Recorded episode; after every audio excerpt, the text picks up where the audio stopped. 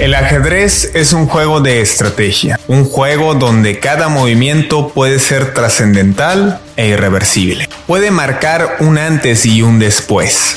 Por ello, es fundamental colocar cada pieza en el lugar correcto.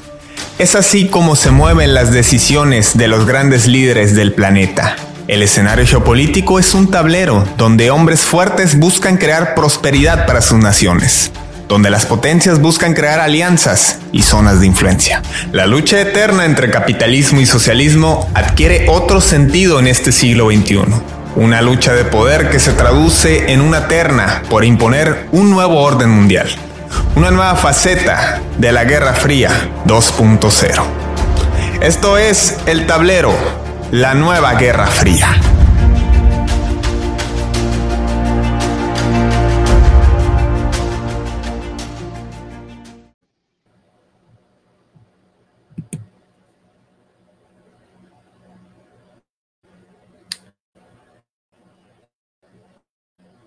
Cuando se trata de asuntos criminales, cuando se trata o se busca proteger los derechos de los sujetos involucrados en crímenes de largo alcance, se llama ese narcotráfico, secuestros, redes de prostitución, entre otras cosas, siempre se maneja una especial atención para este tipo de crímenes. Y cuando hay redes y bandas internacionales que operan bajo el silencio, en la oscuridad, en lo clandestino, ante los ojos de los ciudadanos, siempre habrá que recurrir a métodos especiales para, poder reducir, dado que erradicar suena demasiado aventurado, poder señalar que alguien puede erradicar estos males. No obstante, el Estado de Derecho, al que muchos hacen alusión, sobre todo cuando se busca pretender ayudar a quienes entran en a quienes se desvían del orden social y se les da el derecho o el beneficio de la duda para lograr una readaptación o reinserción a la sociedad. No obstante, hay que que árbol que nace torcido jamás endereza y quien se desvía en el camino no merece otra oportunidad para poder reivindicarse. Es sí, el pensamiento que empapa a Rodrigo Duterte, presidente de Filipinas. Un presidente que disruptivo por completo con todos los tipos, clases, géneros, métodos a los que estamos acostumbrados. Un presidente que ha sido muy tajante en su postura, que le ha ganado demasiados adeptos, quien goza de mucha popularidad en Filipinas y quien ha sido muy radical a la hora de buscar erradicar los problemas que aquejan a su nación, entre ellos el narcotráfico. En América Latina se ha cuestionado mucho si debería llevarse a cabo la pena de muerte. En Filipinas se lleva a cabo sin ni siquiera llevar un proceso judicial. Eso, entre muchas otras cuestiones, han causado polémica con el presidente de Filipinas, quien desde 2016 ocupa la presidencia en este país y ha estado en el ojo del huracán de los defensores de la democracia. Y por supuesto, al ser una pieza que se sale por completo del molde, este tema aquí en el tablero. Bienvenidos, gracias por conectarse con nosotros. Les saluda Miguel Gastelum. Voy, como siempre, con el hombre apegado al derecho, pero que no por ello deja su lado humano y la integridad de quienes somos los ciudadanos. Armando Arjona, jefe mando, ¿cómo estás? Buenas tardes, Fidel, y un saludo a toda nuestra audiencia. Y hoy vamos a hablar de un presidente polémico, en el cual, desde sus inicios como fiscal, polémico, polémico, trascendental, héroe, villano, todo depende de la óptica en la cual mires a este personaje. Pero lo que, puede, lo que puede, se puede hablar o se puede asegurar han sido los hechos que ha tenido este personaje, que en el cual desde los finales de los 70 hasta finales de los 80 fungió como fiscal dentro de Filipinas, para luego ser presidente municipal en su ciudad natal de Davao. Y ese es cuando hasta el 2016, que entra la presidencia bajo declaración muy fuertes, instruyendo otra vez la pena de muerte, la cual había sido eliminada en el 2006, inclusive trayendo lo que es la eliminación de la problemática tan fuerte que tenían en Filipinas en contra del tráfico de drogas, al igual que los mismos usuarios de drogas, y es así como llegó a una bastante victoria en las elecciones que le dio a ser presidente, estando arriba de 6.6 billones de votos que su contrincante.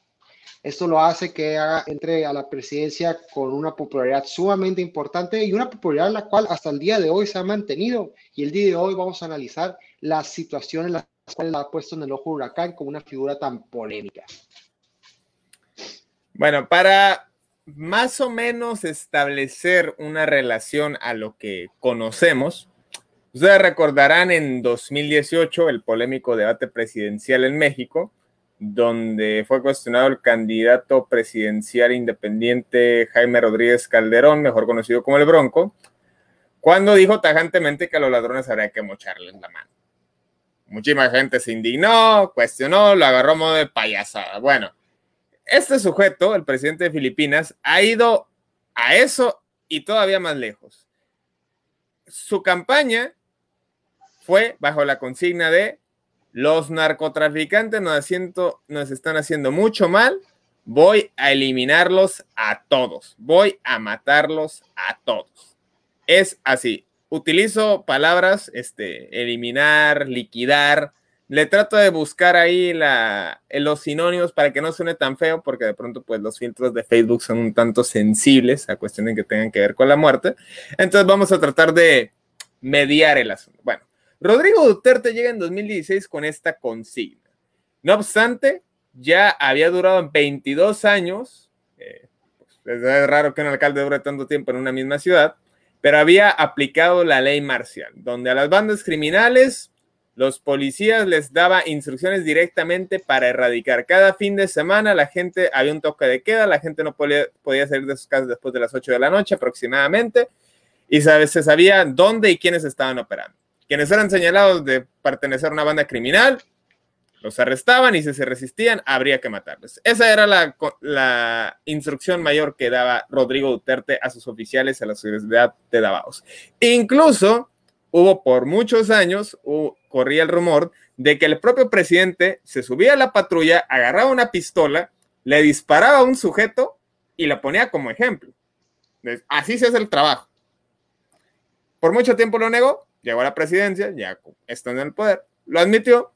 Y bueno, son métodos bastante rigoristas que por supuesto las asociaciones de derechos humanos han señalado, cuestionado y han buscado la manera de cambiar esta situación. Incluso hay una corte, hay una orden que ya comentaremos a detalle este, con, eh, con Armando, ya hay una acusación en la Corte Internacional de Justicia Misma asociación, mismo organismo del que Rodrigo Duterte, pues, eh, canceló la inscripción de Filipinas, se desalineó, así como se ha desalineado de Estados Unidos, relación histórica que mantenía con este país, luego de que Filipinas durara alrededor de 30, 40 años bajo dominio eh, establecido por gobierno, era una, está en un estatus similar de Puerto Rico actualmente, y desde 1973 es que se establece formalmente la independencia de Filipinas. Armando, ¿cómo, qué, palabras, cuáles serían las tres palabras para describir a Rodrigo Duterte desde tu perspectiva? ¿Y qué te parece que un sujeto que fue juez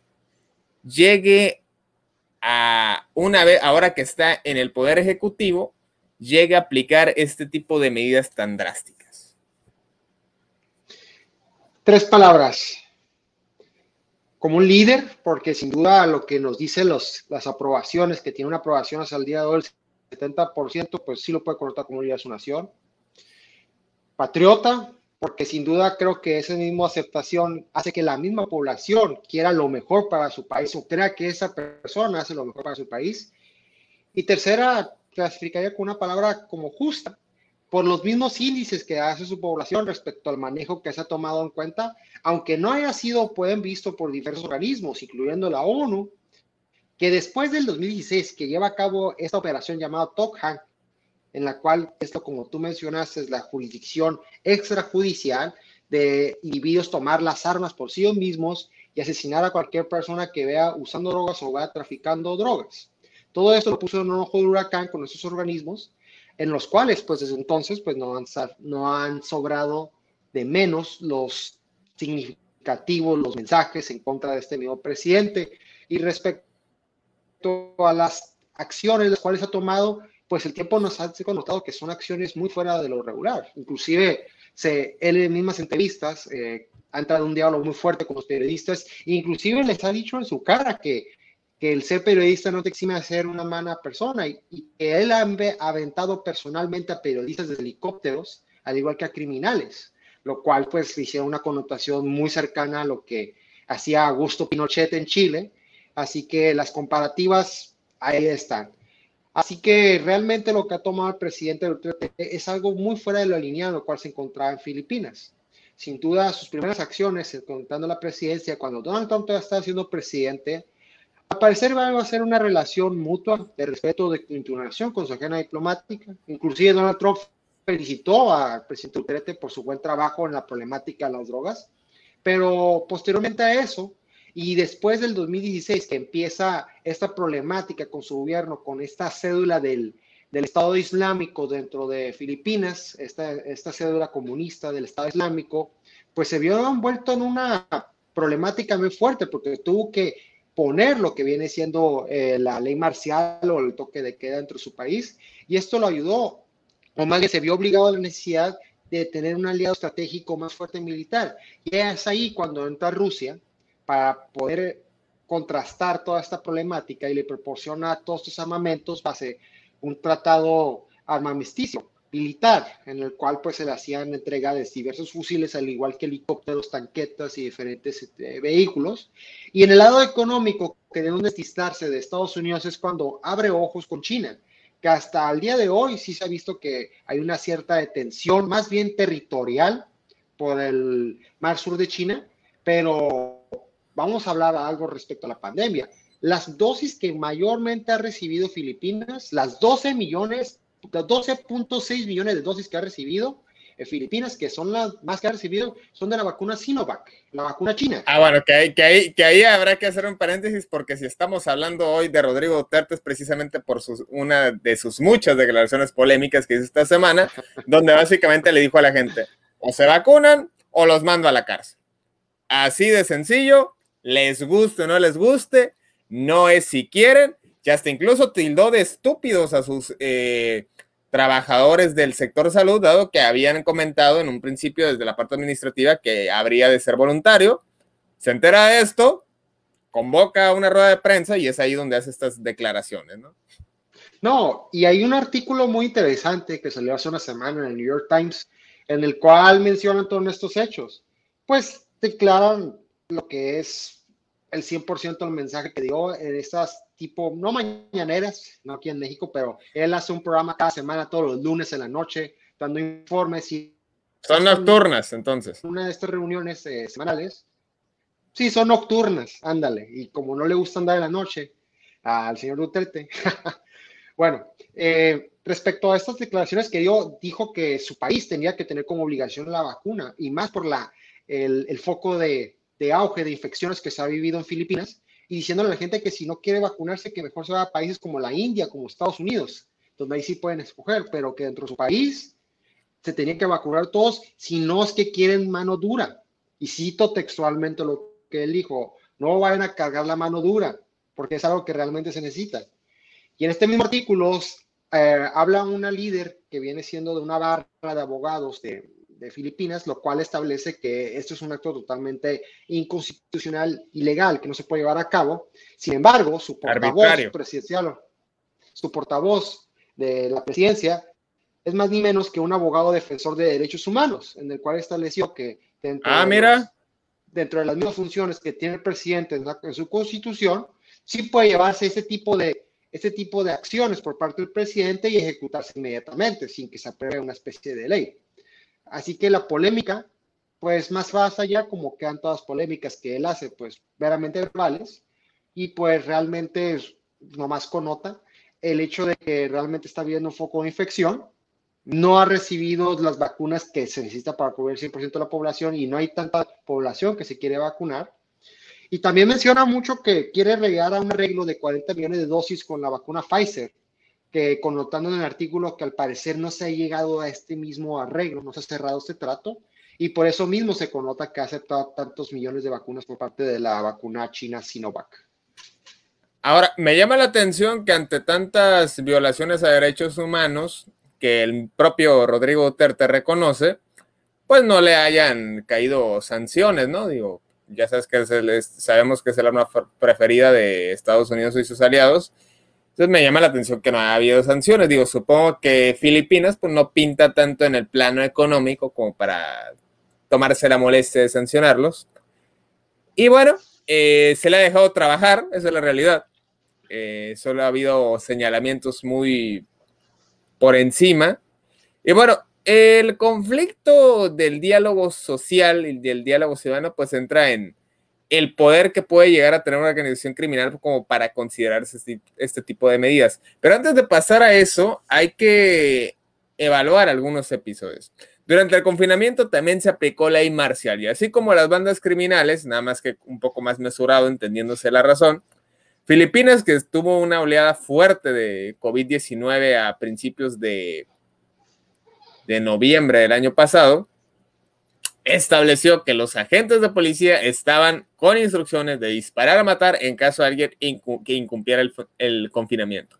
Y para dar contexto, Filipinas es un país de 100 millones de habitantes en un territorio de aproximadamente 86 mil kilómetros cuadrados. Es decir, imagínense que todo México, la población de México estuviera encerrada en la península de Baja California es más o menos así la proporción. Además de que es un territorio dividido en 7.000 islas donde se hablan 3.000 idiomas.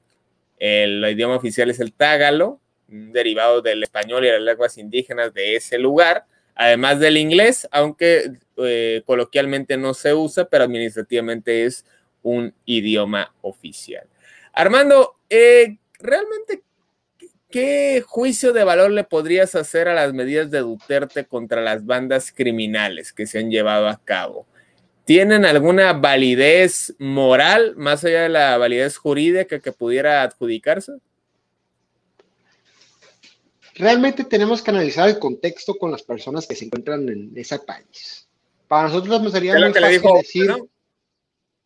¿Mande? Es lo que le dijo Obama, ¿no? Y, bueno, ya después, y un descalificativo además.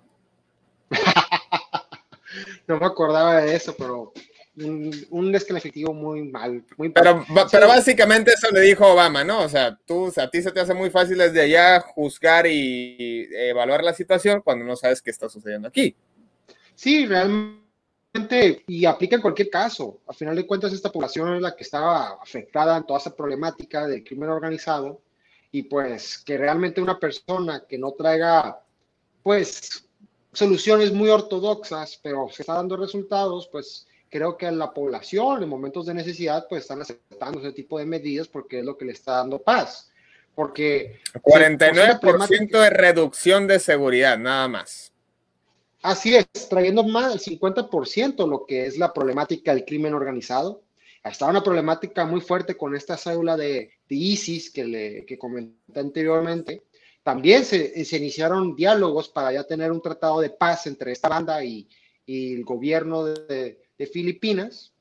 También lo vemos por el lado de las nuevas alianzas que está forjando este mismo país, que como en una entrevista él mismo dijo que pues, no es un país rico, simplemente es un país el cual pues quiere que se le trate con respeto al momento de que la entrevista le dijo que te puede dar los demás socios que no te da Estados Unidos, haciendo referencia a Rusia y China. Y citando esta entrevista de RT, pues él estableció, pues me dan respeto, no me tratan como un país subdesarrollado y más bien empiezan en, buscando áreas de oportunidad en las cuales pueda haber más infraestructura, inversión en infraestructura o cualquier otra materia en la cual podamos entrar en común. Así que analizando en un plano como tercero, como lo que somos nosotros, pues debemos entender que las acciones, viendo en una base lógica, numérica, pues realmente están dando resultados eh, de las tácticas en las cuales está teniendo este presidente. Así que si están dando resultados y su población está aceptando este mismos, estos mismos cambios, pues creo que realmente debemos entender que es la solución que el, que el pueblo de Filipinas quiere. De hecho, hay un reportaje muy interesante de la ciudad de Davao, donde viene este presidente, en el cual él les tenía todas sus eh, unidades de seguridad eh, ciertos criterios los cuales debía de cubrir. Y fue muy impresionante porque eh, tienen una, hacen una prueba de cuánto tiempo llega la ambulancia desde el centro de la ciudad hasta las afueras de la ciudad y es un tiempo menos de 10 minutos en base a las, al respeto que se le tienen a esos vehículos, las formas en las cuales maneja. O sea, hay un buen control, vaya, es lo que quiero establecer con, con los, órganos de la, los órganos de gobierno, los cuales emanan de la misma presidencia municipal. Y, que, a fin de cuentas la, la finalidad de los instrumentos jurídicos es poner el orden.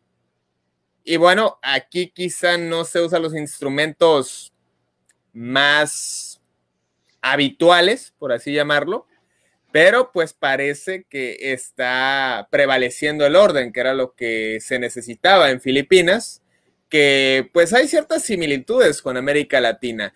Y más allá de presentar que si en México sería viable o en Colombia sería viable, imagínense con una de bases militares estadounidenses, ni así la hacen.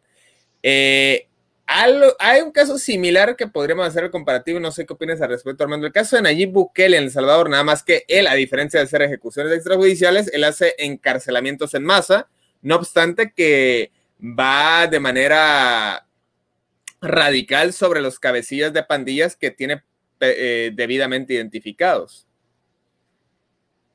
Son dos figuras las cuales ambos tienen sus problemáticas de crímenes organizados. En Filipinas sería más bien el crimen es eh, meramente de narcotráfico. En, el, en este país, en el cual eh, se vive esa problemática, son el tema de las mismas pandillas, la MS-13, la cual... Que también pues, trafican droga. Pues, así es, así es, y se lleva a todo tipo de actos totalmente atroces, y no nomás en ese país, sino es una problemática la cual también se encuentra fuertemente en Estados Unidos, pues en sí las mayores motivaciones que tenía el expresidente Donald Trump en construir ese, ese porcentaje del muro que ha construido, pues fue, fue en parte por esta misma banda delictiva, ya que tiene como centros de operaciones la mayoría de estas ciudades fronterizas en las cuales pues llevan a cabo sus actividades ilegales.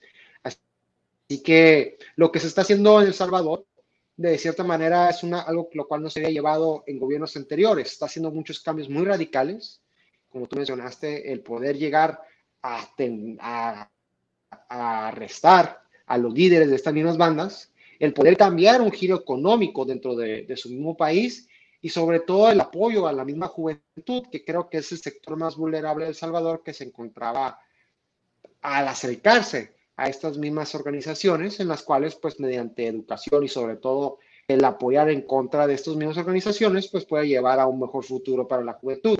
Y qué mejor que el presidente más joven que ha tenido El Salvador, que en este caso es Nayib.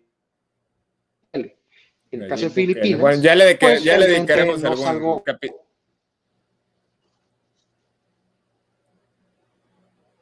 Totalmente. Bueno, volviendo al tema de Rodrigo Duterte, eh, también valdría la pena mencionar algunos, eh, más de sus declaraciones diplomáticas, las que se ha visto en problemas diplomáticos, pues hay algunos episodios muy marcados, ¿no? Uno es cuando llega a la presidencia, declara esta guerra abierta, no como la que declaró Felipe Calderón, eh, bueno, hacia las bandas criminales. Y también eh, hay algunos pequeños episodios bastante controvertidos. Está el caso de una monja australiana que atendía a víctimas vulneradas eh, precisamente por estas bandas criminales. Es asesinada. Y bueno, eh, a Rodrigo Duterte lo que se le ocurre mencionar es cuando todavía era alcalde, lamenta el hecho, pero luego de un modo irónico comenta que le hubiera gustado ser el primero en haber tenido contacto sexual con ella, puesto que era bastante guapa. Ante esto, la Embajada de Australia expresa su indignación, le causa problemas con Australia, un socio importante, entendiéndose el, el plano geoestratégico, la cercanía que tiene Australia, el poder económico que tiene Australia en la región. Asimismo, con Estados Unidos, Obama lo llamó hijo de perra por este, cuestionar y les dejó recalcar que no era colonia, que ya no eran colonia desde hace varias décadas. Asimismo, parecía ser, estar... Está de moda eso, ¿no? Que todo el mundo anda recalcando que no es colonia. Ah, sí, sí, es, es un discurso bastante... Bueno, queremos disculpas por sucesos de hace 100, 200, 300, 400, 500 años, imagínate.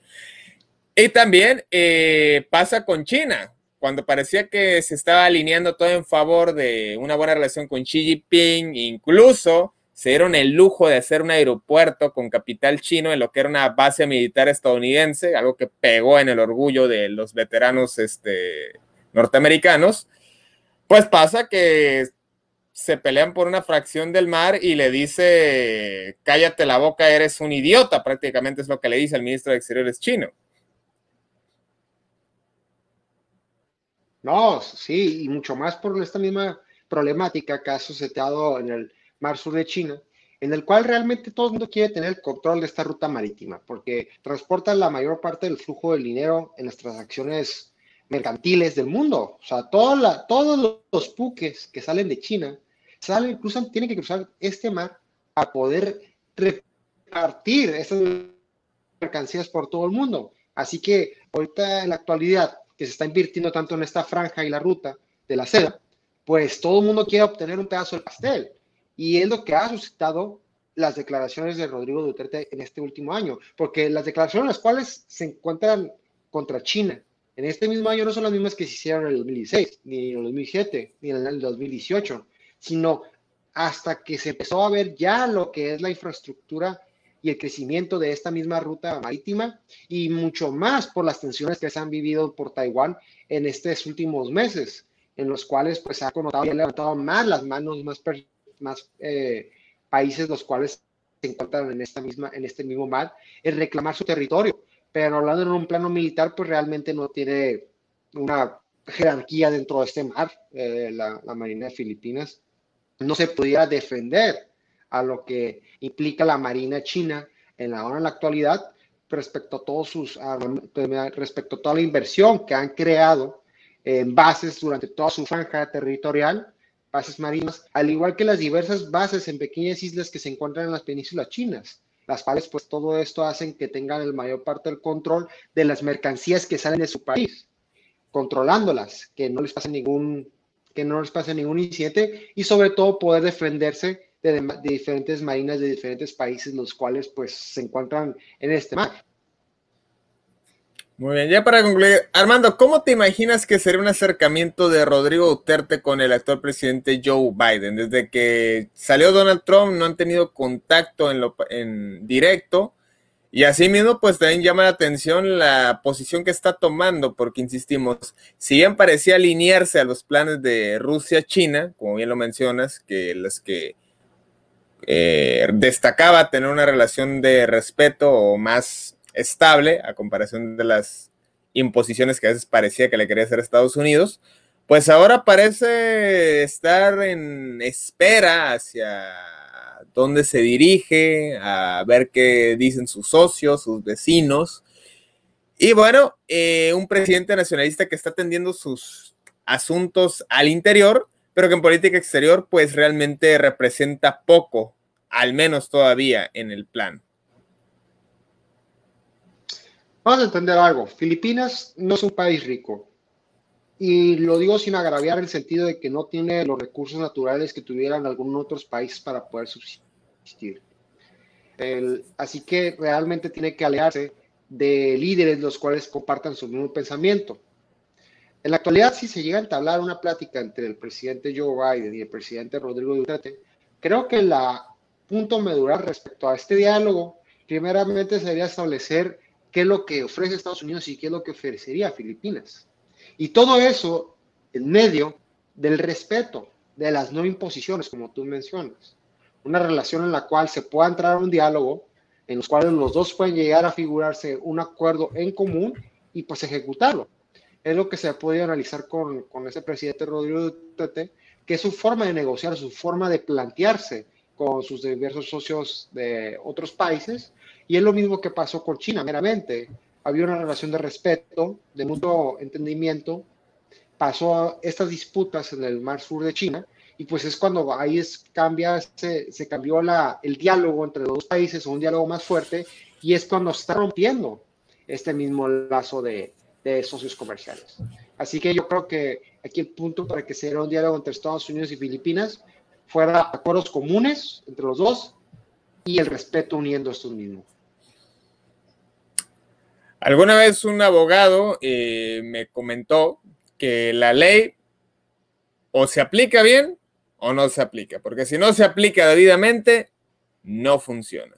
Y es ahí donde entra en cuestionamiento si esta guerra abierta del gobierno de Filipinas contra las bandas del crimen organizado ha dejado 7 mil y 9 mil muertos, que la mayoría de ellos parece sí estar en mayor o menor medida involucrados. Habría que cuestionarnos el caso de México, donde se busca eh, mediante procesos judiciales apegados a derecho eh, atacar estas bandas criminales, o al menos era lo que hace unos años se buscaba. Y bueno, sabemos que hay una crisis por desplazados y por muertes de civiles involucrados, y directa o indirectamente, que asciende a casi 100 mil personas desde hace una década. Entonces, costo-beneficio, método, legalidad o no, eso se lo dejamos a ustedes para que se reflexione y también pues tratando de presentar lo, lo, bueno y lo malo de ambas partes, puesto que también estamos hablando de una cultura totalmente ajena, apartada, que eh, si bien hay similitudes culturales, más allá del dominio español que haya habido hace 300 años, tampoco es un país que comparta rasgos eh, profundos en los que podamos identificarlos. Lo cierto es que Rodrigo Duterte está rompiendo esquemas, rompiendo estigmas, rompiendo relaciones, pero sobre todo rompiendo los lastres que su nación está cargando por décadas y que hasta la fecha la mayoría del pueblo Filipinas aprueba. Así es, Fiel, y vamos a continuar analizando todas estas acciones que se están viviendo en esta parte del mundo, eh, en el mar sur de China, y sobre todo sus repercusiones en base a las declaraciones que que se dan entre los involucrados y sobre todo ver qué figuran en este tablero geopolítico de esos países. Y eh, independientemente de que si los encarcelan o no, si es voluntario o no, por favor, vacúnense. Hay muy poca disponibilidad, lo hemos hablado en distintos programas, escasea en los países subdesarrollados, así que si en su ciudad, si en su país, si en su comunidad hay disponibilidad de vacunas, aprovechen, porque no están a la puerta, no es, cuesta mucho establecer fácil acceso a ellas tanto económica como política y socialmente. Entonces, pues ahora sí que es un, es un capricho el no eh, querer vacunarse simplemente por temores infundados. Mejor prevenir, prevenir ante cualquier situación. Eh, hay cuatro variantes actuales del virus, así que es mejor estar preparados ante cualquier catástrofe, porque vaya que sí ha cobrado bastantes vidas. Así que no viene al caso estar con ideologías o con posturas que busquen eh, alejarse o condenar, satanizar las vacunas. Pero bueno, Armando, nos despedimos, que estés muy bien, seguiremos de cerca todos estos movimientos, todas estas polémicas en relación a Rodrigo Duterte y demás líderes, que ya hablaremos de otros que parecen estar disrumpiendo en el plano geopolítico. Así es, que continuaremos con nuestro diálogo, con nuestro trabajo moral y sobre todo trayendo la información más apegada a los hechos para que la población, nuestros seguidores, tengan un criterio más amplio de qué pensar o qué no pensar. Bueno, pues ahí lo tienen, querida audiencia. Esto fue el tablero. Gracias por conectarse con nosotros. Que tengan excelente semana. Nos vemos la próxima.